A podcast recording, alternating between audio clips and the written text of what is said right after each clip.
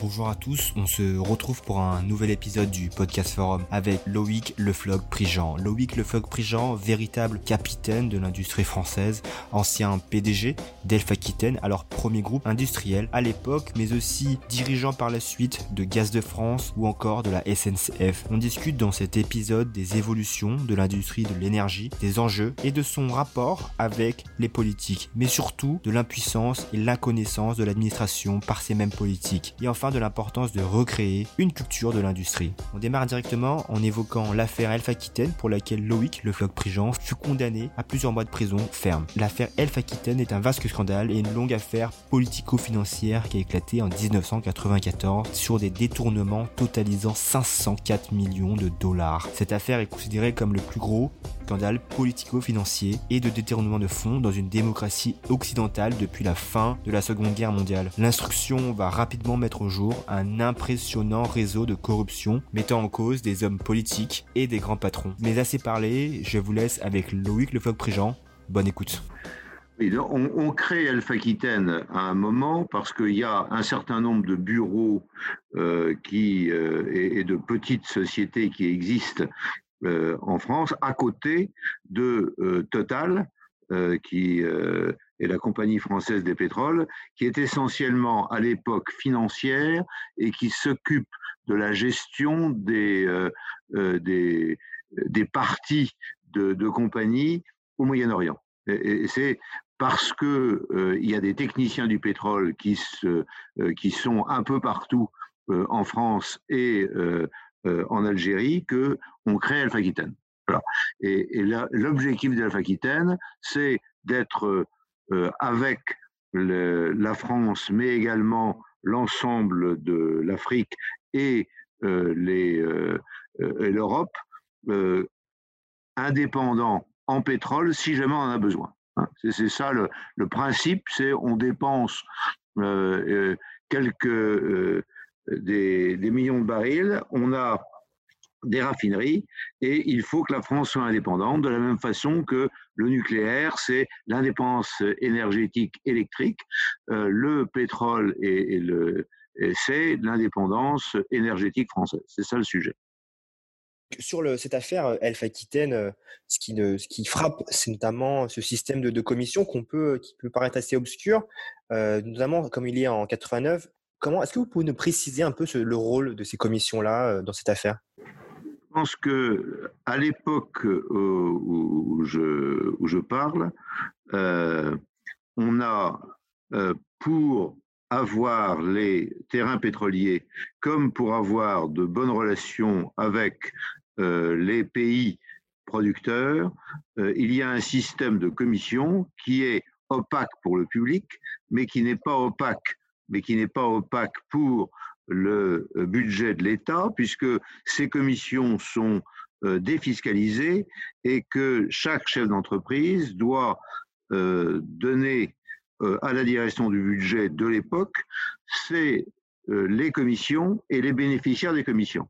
Et en plus, en ce qui concerne Alpha Aquitaine, le président d'Alpha Aquitaine euh, le dit euh, au secrétaire général de l'Élysée de manière à ce qu'il il en informe le président de la République. Voilà la procédure telle qu'elle a été instituée par le général de Gaulle et par Pierre Guillaume. Et donc ces, ces commissions, elles passent par des intermédiaires. Est-ce que vous pouvez nous, nous explorer un peu sur ce, ces rôles les, les intermédiaires sont des intermédiaires et par conséquent, euh, une fois que euh, sont dénommés, euh, eh bien, ils, ils font ce qu'ils veulent à l'époque et, et c'est l'objet de la politique de transparence qui existe depuis, c'est-à-dire on veut absolument savoir où finalement va l'argent. Et, et, et, alors tout ceci est un grand est une grande laverie euh, qui a été euh, organisée par les États-Unis d'abord, puis ensuite par l'ensemble des pays, et tout le monde s'y est, est mis.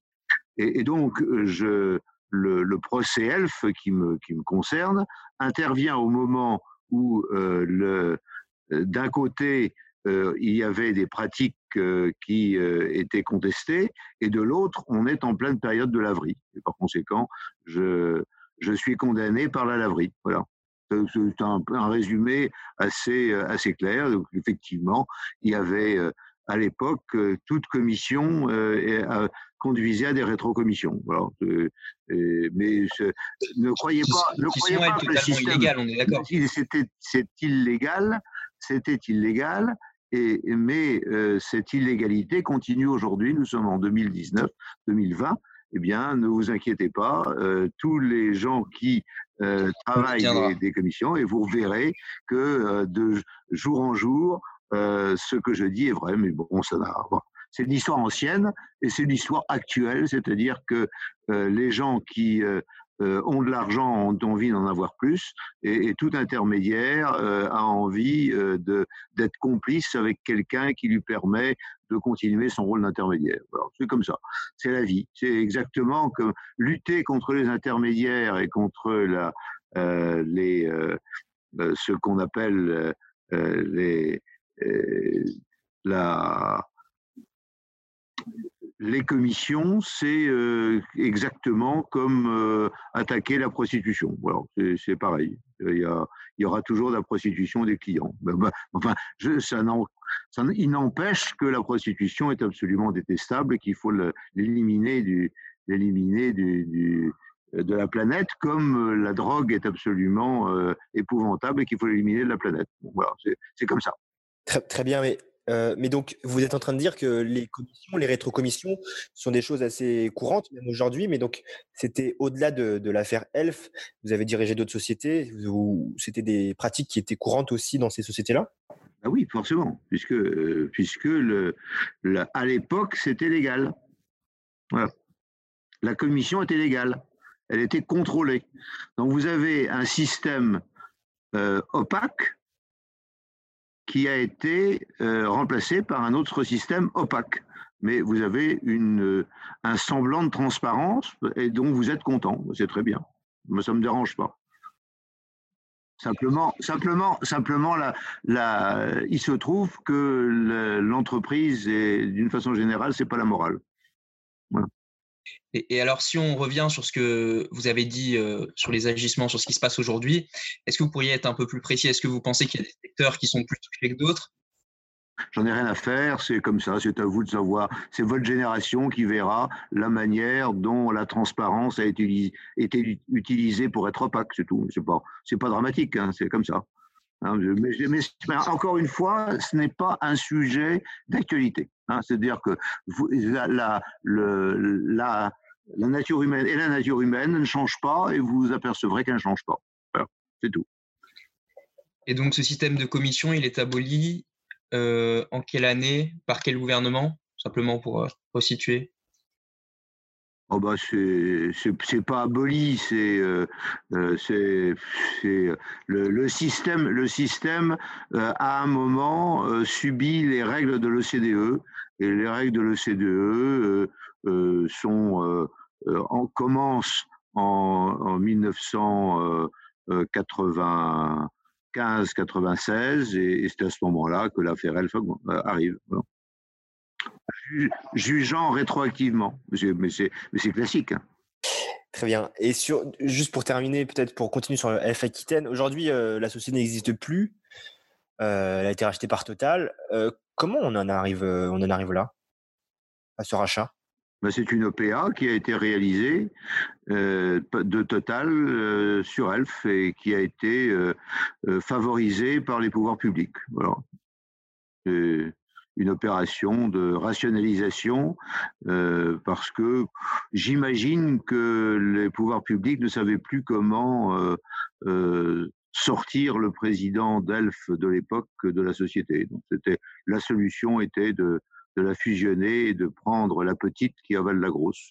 C'est un cas assez unique dans la, la, vie des sociétés. Enfin, c'est arrivé en France. On a peut-être du mal, nous, à se rendre compte un peu du, de, l'influence que peuvent avoir les pouvoirs publics justement sur, euh, sur l'industrie, sur l'industrie française. Euh, quels sont un peu les liens entre ces chefs de l'industrie-là et, les, bah, dirigeants, les dirigeants politiques. et Elf et Total avaient une participation publique très forte. Donc les pouvoirs publics étaient parfaitement, puisque vous êtes dans la, dans la légalité, étaient parfaitement légitimes pour imposer une solution. Et est-ce que, est que vous, vous croyez à l'actionnaire public? C'est-à-dire, est-ce que vous croyez que l'État peut correctement faire son travail d'actionnaire dans une société? J'ai toujours dit la même chose. J'ai toujours dit la même chose. Si vous lisez mes écrits depuis l'origine, puis on était président de Ron Poulenc, vous avez commencé comme ça, en disant l'État est un mauvais actionnaire. Alors, il est, il est un actionnaire obligatoire de temps en temps lorsque la, le, le, péril arrive sur euh, la nation. Euh, et, là, aujourd'hui, euh, l'interrogation sur le sauvetage de, sociétés comme Air France se pose parce qu'il il y a péril dans la demeure. C'est-à-dire que, au prix où est aujourd'hui Air France, n'importe qui peut l'acheter. Et, lorsque le trafic reprendra, eh bien, il, se fera beaucoup d'argent. Par conséquent, la, la question de la sauvegarde de la France se pose en période difficile. Et c'est la raison pour laquelle, euh, euh, de temps en temps, la, prise de participation de l'État est un mal nécessaire. Voilà. Euh, mal nécessaire. Pourquoi un mal? Parce que, en général, les fonctionnaires qui sont qui tiennent les, cordons de, la bourse sont des gens parfaitement incompétents pour diriger les entreprises et ont envie de les diriger. Voilà. C'est le mal. C'est pour ça que c'est un mal. Mais. Ma position est claire Vous voulez euh, un peu plus? Elle est claire. Elle est claire et elle est, et elle est d'origine, c'est-à-dire que vous trouverez des écrits sur, euh, de, ma part sur le fait que euh, l'État est un mauvais actionnaire quand je suis président de Ronde Poulenc en 1983-84. Voilà. Et donc, vous avez été président d'Elf, mais vous dites que une entreprise comme ça, avec autant de capital public, ne pouvait pas réussir finalement. Si, elle peut réussir si jamais le patron euh, n'a comme euh, interlocuteur que le président de la République. À chaque fois qu'il a comme interlocuteur euh, des intermédiaires entre lui et le président de la République, ça ne va pas marcher.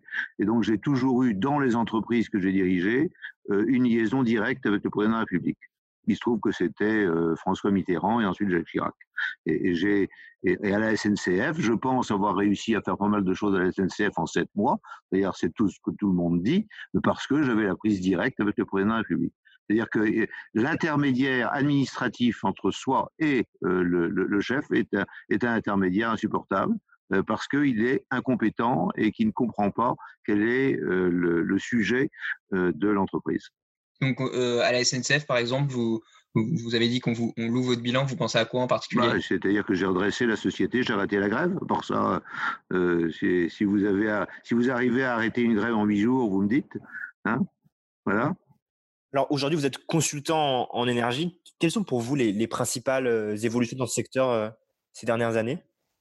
Bah, je, pense que l'essentiel, c'est l'écologie politique qui euh, domine les, esprits et, qui n'a rien compris au secteur de l'énergie. Alors c'est euh, euh, donc je m'exprime de façon régulière sur le fait qu'il est dramatique que nous ayons des industries électriques qui marchent bien et qu'on est en train de bousiller, aussi bien le secteur nucléaire que le secteur thermique, au prix d'une énergie renouvelable intermittente hors de prix et, qui est euh, inutile aujourd'hui euh, pour notre pour notre avenir. Euh, et par ailleurs, j'exprime aussi le fait que si les euh, bobos parisiens n'ont pas envie euh, de voitures et il se trouve que le monde entier a envie de voitures thermiques et qu'il euh, y a des pays qui n'ont pas l'électricité, par conséquent qui continueront à avoir des voitures thermiques. Donc le fait d'être exemplaire à Paris ne veut pas dire que l'exemple sera suivi par le monde entier. Tout ça, disons que l'écologie politique est en train de ruiner notre pays et, et, je le dis haut et fort et qu'il faut continuer dans la ligne que nous avions tracée, à savoir euh, une électricité, euh, essayer de dépolluer au maximum euh, les villes et par conséquent favoriser les véhicules alternatifs et en particulier les véhicules électriques ou les véhicules à faible consommation de, de carburant. Et puis, comme 85% de l'énergie consommée dans le monde est d'origine fossile, c'est-à-dire charbon, pétrole et gaz, ne pas considérer que parce que Paris s'éloigne des, énergies fossiles, l'ensemble du monde, avec 7 milliards d'individus et bientôt 10 milliards ou 12 milliards, va faire de même. Euh, cette espèce de, de, de, centrisme euh, permanent sur sa propre personnalité, autocentrisme, est absolument absurde. Donc c'est ça que je dis et, que j'écris de façon régulière. Euh, j'ai un blog qui a eu une éclipse quelques, quelques temps, mais qui va rejaillir dans, quelques jours, euh, sur lequel je m'exprime toutes les semaines sur le sujet. Et ma foi, il commence à y avoir des, gens qui, euh, comprennent ce que je dis, euh, mais, c'est dur. C'est-à-dire que la, fermeture de Fessenheim est une erreur et, les éoliennes en mer euh, dans, sur le littoral euh, français trop près des côtes est une erreur et, je n'arrête pas de le dire. Mais, mais vous êtes d'accord pour dire que la, la, transition écologique, ça reste une, une préoccupation de l'opinion publique aujourd'hui?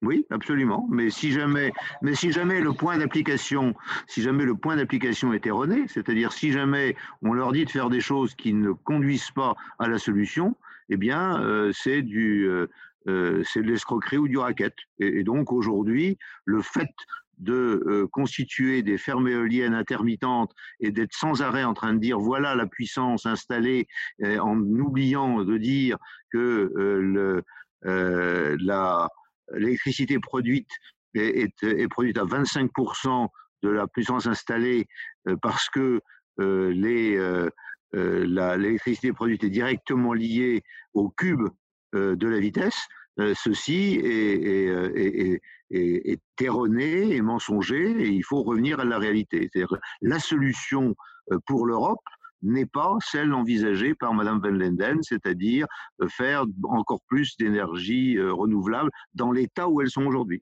Voilà, c'est erroné, c'est un mensonge, et c'est un mensonge qui amène l'Europe dans des difficultés invraisemblables. C'est ça ma position. Qu'il y a un pays pour vous qui est exemplaire en termes de mix énergétique pour l'instant La capacité, la France est, le premier pays euh, décarboné euh, au monde. Euh, c'est magnifique. Alors maintenant, on peut augmenter un peu en faisant des voitures électriques, et ce sont les voitures nucléaires, si, vous voulez bien. C'est-à-dire qu'effectivement, le fait d'avoir, de, d'utiliser une énergie décarbonée permet de faire le véhicule électrique en France plus, de façon à dépolluer non pas le, la France entière, mais dépolluer les villes et les métropoles. Euh, et donc la France est exemplaire actuellement en énergie. C'est pas parce qu'elle est exemplaire qu'il faut la massacrer en supprimant euh, la, 14 euh, réacteurs nucléaires en supprimant Fessenheim et en installant des éoliennes partout qui défigurent le pays et défigurent le littoral et foutent en l'air la faune et la flore, en particulier dans les mers. C'est-à-dire que je suis hystérique, le mot n'est pas fort, sur le fait que la faune et la flore marine sont dévastées par euh, les forages que jamais aucun pétrolier n'oserait faire sur le littoral français. Mais, pour poser euh, les arguments euh, des gens anti-nucléaires. Oh, je, n'arrête pas de les, de les, entendre toute la journée. Simplement, et, comme ce sont les arguments de l'ensemble de la presse française et l'ensemble des télévisions, vous les avez, c'est pas la peine de me les répéter. Je vous dis que simplement c'est erroné et nous partons dans le mur et, je, j'espère que euh, au bout du compte, je vais être entendu lorsque euh, il y a aujourd'hui le coronavirus et qu'on me dit la priorité, ça reste le climat. Je dis d'accord, mais le, vrai climat, celui qui décarbone et qui enlève les peroxydes d'azote. Or, vous avez euh, remarqué sans doute que le fait d'avoir diminué de façon très importante la circulation automobile dans les villes a dépollué, a dépollué en particulier sur les peroxydes d'azote, mais n'a eu aucune influence ni sur le CO2, ni euh, sur les particules fines. Et par conséquent, euh, il était illusoire de dire que le, mal venait uniquement de là. Le mal ne vient pas uniquement de là. Et il faut que les scientifiques reviennent euh, au pouvoir en la matière. En la matière, c'est-à-dire qu'ils disent la science dit ça. Hein, vous avez remarqué aussi que lorsque les scientifiques décident, c'est dramatique comme avec le coronavirus. Il faut faire attention. Mais donc, euh, au, bout de compte, euh, euh, c'est juste, ça relève juste d'une volonté politique. la volonté politique aujourd'hui est biaisée par le fait qu'ils estiment avoir la solution. C'est-à-dire qu'on leur dit, vous avez la solution avec les éoliennes, le solaire et les voitures électriques. Or, ce n'est pas une solution, c'est-à-dire que la, science n'est pas allée au bout de sa connaissance qui permette d'utiliser cette, cette forme d'énergie alors que le nucléaire est arrivé au bout c'est-à-dire qu'il est décarboné et qu'il n'a pas non plus de peroxyde d'azote euh, et, qu'il n'a pas non plus de particules fines. Contrairement euh, au charbon, euh, vous avez remarqué que lorsqu'on ferme la, centrale de Fessenheim en France, on ouvre une centrale au charbon en Allemagne et qu'il se trouve que les particules fines n'ont pas de frontières. Par conséquent, nous respirons les particules fines de nos amis allemands qui sont poussés par les vents d'Est. Voilà, c'est aussi, bête que ça, mais c'est la réalité. Et cette réalité, vous pouvez la constater si vous allez en, forêt noire, euh, à la frontière entre euh, l'Allemagne et la France. Vous verrez que la forêt est dévastée par les centrales charbon de l'autre côté de, la frontière. Donc vous avez parlé un petit peu tout à l'heure de la, crise sanitaire, vous avez euh, parlé de ce qu'elle révèle sur le secteur de l'énergie, sur le secteur de l'industrie. Euh, j'imagine qu'elle est aussi très révélatrice. Euh, est-ce que vous redoutez un effondrement industriel à l'issue du confinement et euh, pour la crise économique qui se prépare? Non, l'industrie a été complètement oubliée par, par les, les, responsables politiques français, complètement oubliée, ce qui n'a pas été le cas dans les autres pays, mais nous, on a complètement oublié. On a oublié qu'on pouvait demander aux industriels de fournir des produits, on a oublié, et, donc euh, les industriels n'ont pas fourni les produits correspondants, alors qu'ils pouvaient très bien le faire, aussi bien les respirateurs, les masques que les tests.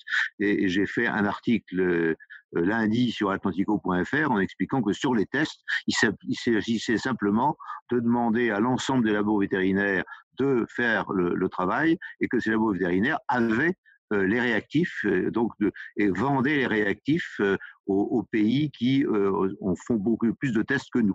Donc l'idée que nous ne faisons rien et que les industriels sont, mauvais est une idée stupide. Mais encore faut-il euh, maintenant redonner vie à l'industrie et l'industrie euh, a des difficultés euh, de redémarrage. C'est-à-dire que moi, dans la responsabilité que j'occupe, j'ai essayé d'éviter la fermeture complète parce que je savais que le redémarrage serait compliqué. et, effectivement, nous retombons sur cette difficulté. Alors le redémarrage est en train de se faire aujourd'hui dans euh, tous les pays européens et dans, chez nos concurrents euh, immédiats. Et, nous, euh, nous allons mettre encore un mois à, si jamais on écoute les oracles de politique, à redémarrer, ce qui est une, une absurdité. Et ce redémarrage doit, être, doit être réalisé sur tous les secteurs. C'est-à-dire que, l'industrie, c'est on, se tient par la barbichette. On ne fait pas, ce n'est pas euh, euh, j'arrête l'automobile et puis c'est pas grave. Non, euh, j'arrête l'automobile et c'est grave. Et c'est grave pour l'ensemble de, de l'industrie. Et par conséquent, le fait de ne pas avoir compris euh, l'écosystème dans lequel on était et, la, difficulté qu'il y a à prendre un bout de l'écosystème et à l'arrêter et de considérer que le reste va fonctionner est une absurdité. Moi, je suis irrité euh, tous les matins quand j'entends le nombre de, de, ce, le, gouvernement se glorifier du fait d'avoir 8 millions euh, d'individus en chômage partiel. Pas pour moi, c'est une erreur absolue. C'est-à-dire qu'il faudrait qu'il y en ait beaucoup moins, parce qu'il faudrait qu'il y ait beaucoup plus de gens qui continuent à travailler. Et pour qu'il y ait beaucoup plus de gens à travailler, effectivement, il faut des conditions sanitaires correctes, et par conséquent, il eût fallu euh, faire le travail sur euh, les masques et les tests, travail que nous pouvons toujours faire dans l'urgence si nous n'avions pas des boulets au pied. Le boulet au pied, c'est les normes et réglementations et l'ensemble de l'administration qui est non flexible, non réactive et qui euh, a, euh, d'une certaine façon, bousillé notre pays depuis très longtemps, mais qui, dans la, situation de crise, a, été euh, complètement non réactive et impuissante. Cette impuissance de l'administration et, et, cette non-méconnaissance globale de de ce qu'est l'industrie, de son fonctionnement et ses possibilités, euh, a été, euh, a été une erreur. Les, Allemands savaient qu'il suffisait d'appuyer sur le bouton pour que les industriels fassent des respirateurs et, amènent des masques. C'est, faudrait appuyer sur le bouton. Eh bien, nous avons été incapables de ça parce que nous ne connaissons pas l'industrie. Nous avons une méconnaissance de l'industrie. Et cette industrie a baissé au cours des dernières années de 20% du PIB à 11%. Et, et, et, certes, le fait d'avoir pris des mesures qui ont été prises vont conduire à diminuer le nombre de faillites, mais il va y avoir des faillites parce que le redémarrage est très compliqué. Oui, mais est-ce que toute cette somme de, d'incompréhension de l'administration, euh, ce n'est pas, ce n'est pas aussi, enfin, symptomatique un peu de, des politiques aujourd'hui qui aucun n'arrive à comprendre ce qui se passe dans l'industrie. Je pense notamment aujourd'hui quand on, voit la, vente d'Alstom il y a quelques années. Est-ce que c'est n'est pas aussi le symptôme aussi d'une politique qui ne comprend rien? C'est ma, ma croix depuis très longtemps et c'est la raison pour laquelle j'écris et que d'industriel que je suis, je, je, un certain temps à être, à être écrivain là où on veut bien m'écouter. Mais c'est très compliqué parce que l'ensemble de, des politiques et des commentateurs, des journalistes, confondent industrie et économie. C'est-à-dire que lorsque on leur dit il faut parler industrie, ils disent oui, euh, alors l'économie c'est que l'économie c'est une partie de l'économie, c'est euh, l'industrie, mais l'industrie a, un fonctionnement que les économistes n'ont pas forcément toujours en tête. Lorsque je lis les économistes, y compris les prix Nobel, je m'aperçois que les économistes comprennent pas bien le fonctionnement industriel. Le fonctionnement industriel, c'est pas un fonctionnement démocratique, c'est un fonctionnement avec des individus qui ont euh, de l'autorité, une vision euh, euh, et, qui prennent des risques. Et, l'ensemble de la société a envie qu'on aille vers le risque zéro, vers la précaution. Or, c'est tout le contraire de la vie industrielle. La vie industrielle, c'est quelqu'un qui prend des risques et qui assume ses risques. Alors, je suis bien placé pour dire que j'ai pris des risques et j'ai assumé mes risques. J'ai même fait deux ans et demi de prison. Par conséquent, tout le monde, tout le monde a bien connu ça. Mais disons que euh, un industriel, c'est fait pour prendre des risques. Si jamais euh, il, euh, il n'en prend pas, ben, il faut qu'il change de métier. Et on a transformé beaucoup d'industries en, en mettant à leur tête des comptables. Alors c'est des beaux, des jolis comptables, et, et, puis ils annoncent des, résultats, et ça plaît effectivement aux économistes, aux politiques et aux commentateurs, mais, mais ça ne fait pas l'industrie. L'industrie, c'est autre chose. Et, il faut redécouvrir l'industrie. Et j'espère, puisque je parle des, étudiants, que vous allez redécouvrir ce qu'est l'industrie, aller dans l'industrie, aimer l'industrie. Un, industriel, c'est quelqu'un qui aime son produit, qui vit son produit, qui le fait vivre, qui euh, essaie d'anticiper toujours. Et, euh, et, penser que des fonctionnaires en chambre peuvent lui dire voilà ce qu'il faut faire parce que nous avons réfléchi et voilà la directive et voilà la direction, etc. Je pense que les masques sont une belle illustration puisque euh, une industrie des masques existait et alors auprès de chez moi, puisque je suis des Côtes d'Armor, euh, à, près de Guingamp et de Saint-Brieuc, eh bien il y avait une industrie des masques qui a duré jusqu'à 2018. Cette industrie a été finalement massacrée c'est-à-dire que les, les, les, euh, euh, les, propriétaires américains, Honeywell, ont exigé que les machines soient détruites, c'est-à-dire ont exigé que quand ils ont vendu à la casse les machines, elles soient effectivement détruites pour qu'elles ne puissent pas resservir, parce qu'ils avaient des productions ailleurs dans le monde. Et, et, et, ces machines euh, marchaient absolument correctement et personne, aucun fonctionnaire ne s'en est ému, ni départemental, ni local, ni national. Donc on voit bien que, lorsque on a des productions euh, nationales qui marchent bien et qui sont capables euh, de euh, la population française à un prix correct, c'est pas la peine de raconter l'histoire, parce que les machines sont les mêmes qu'elles soient en Chine ou en, France, eh bien, et c'est très automatisé, eh bien, c'est l'ensemble des gens qui sont en principe au chevet de l'industrie, ne la comprennent pas, ne la défendent pas, et euh, ce qui est arrivé sur les masques est arrivé également, comme vous l'avez souligné, à Alstom, sur lequel je n'arrête pas de dire non seulement que c'était une erreur, mais que cette erreur est, peut être corrigée aujourd'hui parce que, comme General Electric est dans la panade absolue, nous sommes capables de racheter les morceaux euh, de General Electric qui sont actuellement en France et, et faire redécouvrir euh, l'industrie électromécanique française à travers le monde. Voilà. Mais justement, comment on fait C'est quoi les solutions pour recréer cette culture industrielle en France? Parce que quand on voit, par exemple, comment a été traité Carlos Ghosn lors de, l'affaire, comment a été traité Carlos Ghosn par les médias, mais même par les politiques français, certes, c'est à nous aujourd'hui aussi étudiants de, de, s'intéresser à l'industrie, mais comment, de manière plus immédiate, comment, c'est quoi les solutions pour rapporter cette culture industrielle?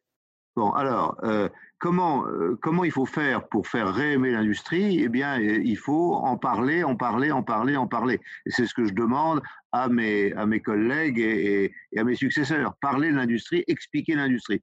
Et, il faut que à l'intérieur des, euh, de, la, de la société, on parle plus industrie. C'est-à-dire que, par exemple, lorsque j'entends depuis un mois les gens parler d'industrie euh, sur euh, on n'a pas d'industrie de masque, on n'a pas d'industrie de, de, respirateurs, on n'a pas, etc. Il n'y a pas eu un industriel, il n'y a pas eu un industriel sur les trois chaînes d'information à venir expliquer ce qu'était l'industrie. Pas eu un. Bon, il y, a un problème. Vous voyez qu'il y a un problème. Hein C'est-à-dire que là, on, a, on, reparle euh, de, ce qui s'est passé entre l'industrie et le, euh, et l'administration, grâce à un historien qui a fait un papier extraordinaire hier euh, dans le Figaro et qui dit, Monsieur Vermeuren, et qui dit il y a un problème. Bon, alors on appelle Monsieur Vermeuren, mais on n'appelle pas un industriel pour dire est-ce que qu'est-ce que vous pensez de ça? Donc euh, l'industrie est parfaitement inconnue, méprisée et, n'est pas aujourd'hui le fer de lance qu'elle qu'elle est en réalité. C'est-à-dire que lorsque on passe de 20% du PIB à 11%, eh bien, on perd euh, une grande partie euh, de la capacité française à, produire et par conséquent à développer son économie. Donc il faut arriver à ce que les politiques et euh, les médias parlent de l'industrie euh, en, disant autre chose que euh, on les empoisonne, on les pollue, on les on est méchant, on, on pense qu'à faire de, l'argent. C'est-à-dire que lorsque j'entends par exemple, par exemple, que on dise, on dit aujourd'hui que si jamais les, les, les produits pharmaceutiques, les sont produits en majorité en Asie, c'est parce que les industriels voulaient gagner de l'argent, c'est faux. C'est à cause des lois environnementales qui ont conduit euh, l'industrie de la chimie à ne plus pouvoir produire ni en France ni en Europe que les gens ont envoyé leur production ailleurs. C'est ça la réalité. Alors, euh, bon, il faut aussi euh, dire que nous ne sommes pas, nous industriels, des gens qui n'arrêtons pas de penser à l'argent, euh, qui maltraitons les salariés et qui maltraitons le public. Ce n'est pas vrai. Nous, nous, avons, nous sommes patriotes comme les autres. Nous essayons de faire marcher le, le, pays. Et si jamais, à certains moments, nous délocalisons, c'est que nous ne pouvons pas faire autrement. Non pas à cause des salaires, comme on le dit sans arrêt à la télévision, mais à cause des règlements et normes qui nous sont appliqués et qui sont insupportables. Voilà. Et, qui, effectivement, nous conduisent à avoir quatre fois plus de, dépenses d'investissement pour produire les mêmes produits que les, les, pays asiatiques. Alors, soit on arrive à avoir des règlements environnementaux mondiaux, ce qui est euh, euh, l'idée du bobo parisien, soit euh, ce n'est pas le cas, et auquel cas il faut nous laisser continuer à euh, euh, trouver notre compétitivité dans la satisfaction du, du public avec un, un prix correct. Donc le, le, programme européen de, qui a été édicté, qui s'appelle REACH, et qui dit à l'industrie chimique que voilà tout ce que vous devez euh, respecter si vous voulez produire en Europe, ce produit REACH a conduit à la, délocalisation, puisque l'Inde et la Chine n'ont pas adopté le programme REACH. Donc peut-être avant d'établir de, des normes et règlements, euh, il faudrait euh, savoir si on, on, est capable d'avoir un peu de contagion avec les gens qui nous ont envoyé leur coronavirus. C'est-à-dire qu'ils nous l'envoient, mais nous, on, leur, on, est obligé de prendre leurs produits. Les principes actifs aujourd'hui de, des médicaments que vous utilisez, tous les principes actifs sont produits en Chine et en Inde à cause du programme REACH. Voilà. Mais est-ce qu'on a encore en Europe et à fortiori en France des experts, des, Bien sûr, bien sûr. Vous avez tout ce qu'il faut. On les exporte même, les experts. C'est-à-dire que lorsqu'ils ne peuvent plus euh, travailler en France, ils vont ailleurs. Vous avez vu que euh, le groupe Schneider a dit ben, j'aime mieux mettre mon siège à Hong Kong, comme ça je suis tranquille, je peux travailler. Voilà, donc euh, voilà, alors continue à avoir des usines en France. Mais disons que le, centre de, de, Schneider, société française, est parti, est parti à Hong Kong. Donc on, voit bien, il faut, il faut, il faut entendre les, les industriels dire si jamais nous ne travaillons pas en France, c'est que nous ne pouvons pas travailler en France pour des tas de raisons. Alors, certes, il y a la, situation, les règles sociales, mais euh, il, y a, beaucoup de choses. Mais, euh, si vous voulez, les, règles sociales qui sont prises de temps en temps euh, par le Parlement sont des règles sociales qui handicapent notre notre industrie et, on aimerait bien quand même s'exprimer de temps en temps en, la matière en disant attention, si vous faites ça, nous allons être obligés de délocaliser. Mais bon, c'est si jamais c'est la volonté on a bien vu quand il y a eu l'accident du Brisol euh, à Rouen, euh, tous les gens qui ont commencé à dire que c'était absolument magnifique, euh, qu'il fallait enlever toute la chimie de France, hein, que c'était dangereux. Donc il y, une il y a, une propension à considérer que l'industrie un c'est une gêne, alors que l'industrie c'est la vie. Si jamais il n'y a pas d'industrie, il n'y a pas de vie. Et, et lorsque l'industrie disparaît d'un village, eh bien c'est le village qui disparaît c'est clair, c'est comme ça que ça se passe. Merci de votre écoute, c'était Loïc Le Prigent pour le Podcast Forum. On souhaite aussi remercier nos sponsors Mazar et Procter Gamble, sans qui tout cela ne serait pas possible. Alors n'hésitez pas à partager ce podcast avec vos proches, abonnez-vous sur votre plateforme de podcast préférée. Pour le reste, on se retrouve sur tous les réseaux de Forum EM Lyon, Facebook, Instagram et LinkedIn. Ciao